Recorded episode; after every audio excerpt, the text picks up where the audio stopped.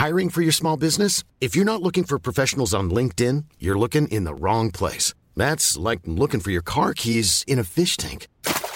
LinkedIn helps you hire professionals you can't find anywhere else, even those who aren't actively searching for a new job but might be open to the perfect role. In a given month, over 70% of LinkedIn users don't even visit other leading job sites. So start looking in the right place. With LinkedIn, you can hire professionals like a professional. Post your free job on linkedin.com slash people today. Cette semaine, je vais vous parler de bonheur au travail. Ça tombe bien pour un podcast qui s'appelle Happy Work. Depuis quelque temps, le concept de bonheur au travail est partout.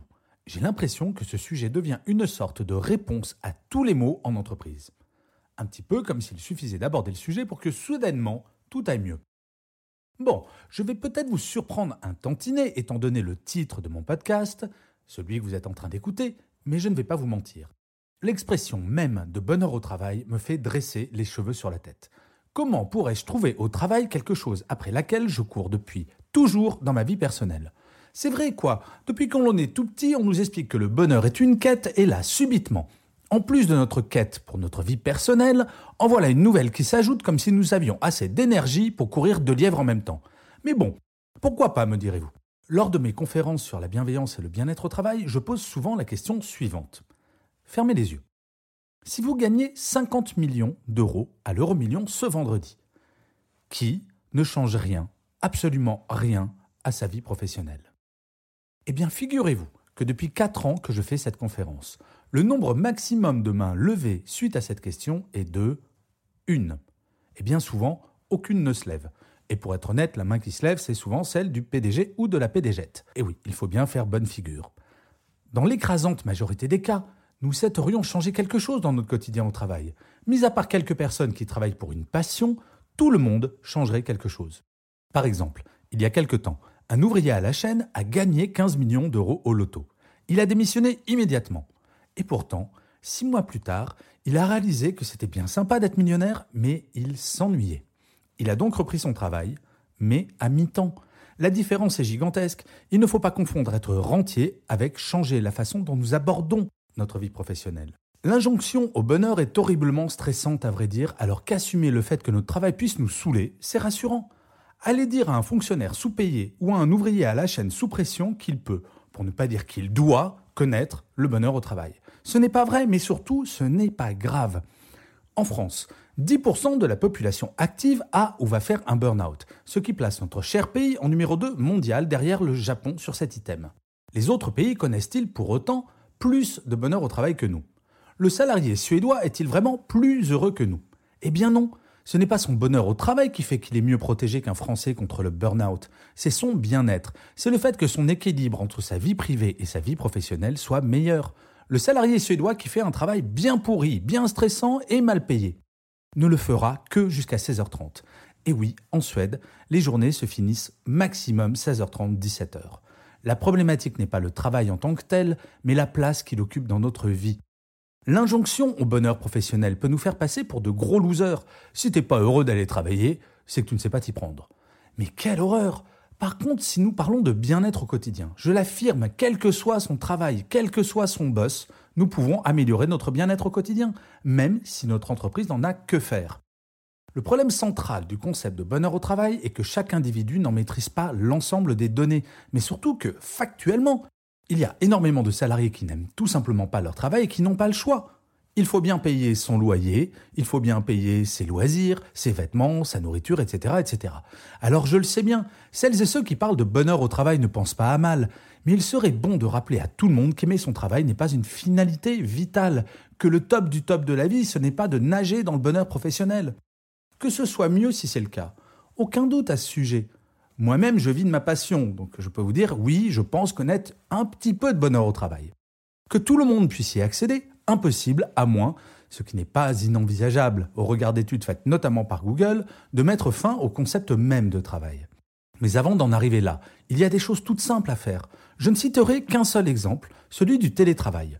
En France, Moins de 30% des salariés ont accès à une offre de télétravail, ce qui place la France, soit dit en passant, dans le peloton de queue des pays européens. Et pourtant, chez ING Bank, en 2019, 62% de leurs salariés étaient éligibles au télétravail. Lorsque l'on sait l'impact que le télétravail a sur le bien-être des salariés, nous pouvons mesurer l'importance de ce genre de choses. Et en l'occurrence, au-delà du bien-être, c'est l'engagement qui augmente. De 64% en 2014 grâce à un ensemble de mesures autour de la qualité de vie au travail. Cet engagement est passé chez ING Bank à 77% en 2018. Bref, tout le monde a à y gagner en parlant de bien-être, mais surtout en agissant. Le bonheur me semble être une course sans fin, un fantasme après lequel on court sans véritablement l'atteindre. Et une fois qu'on pense avoir atteint ce but, bizarrement, on va trouver quelque chose qui pourrait nous rendre encore plus heureux. Et oui, c'est la nature humaine. Se contenter de ce que l'on a, s'en satisfaire et optimiser son bien-être, et éventuellement trouver une forme de bonheur personnel, ça me semble être très réalisable, et cela à très court terme. Et ce n'est pas manquer d'ambition que de dire cela c'est juste essayer de cesser de vivre dans la frustration de ne pas atteindre un objectif trop ambitieux au lieu d'être juste bien avec ce que l'on a. Le bonheur est une quête, le bien-être est un état. Alors, le bonheur au travail est peut-être une réalité que l'on peut atteindre, mais au lieu de se stresser pour quelque chose qui arrivera peut-être demain, ne vaudrait-il pas mieux faire en sorte que dès demain, voire aujourd'hui, mon bien-être s'améliore? C'est exactement comme avec la théorie de l'escalier. Selon moi, le bonheur au travail est tout en haut d'un gigantesque escalier de 4000 marches, et c'est assez déprimant de considérer la distance qui me sépare du sommet de celui-ci. Le bien-être, ou plus exactement le mieux-être, commence dès la première marche, et monter une marche après l'autre, ça, nous pouvons toutes et tous le faire.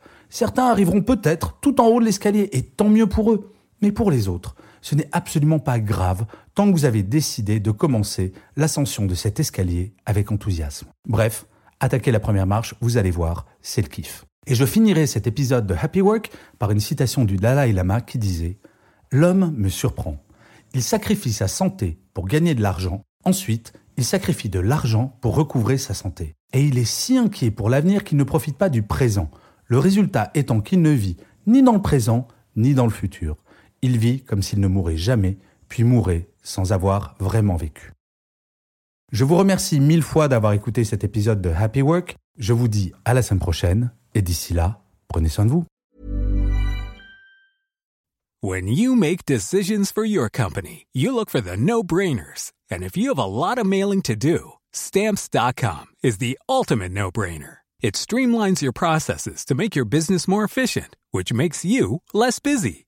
Mail checks, invoices, legal documents, and everything you need to keep your business running with Stamps.com. Seamlessly connect with every major marketplace and shopping cart. Schedule package pickups and see your cheapest and fastest shipping options from different carriers. With rates up to 89% off USPS and UPS rates. And with the Stamps.com mobile app you can take care of mailing and shipping wherever you are. Make the same no-brainer decision as over 1 million other businesses with stamps.com. Sign up with code program for a 4-week trial plus free postage and a free digital scale. No long-term commitments or contracts. That's stamps.com. Code program.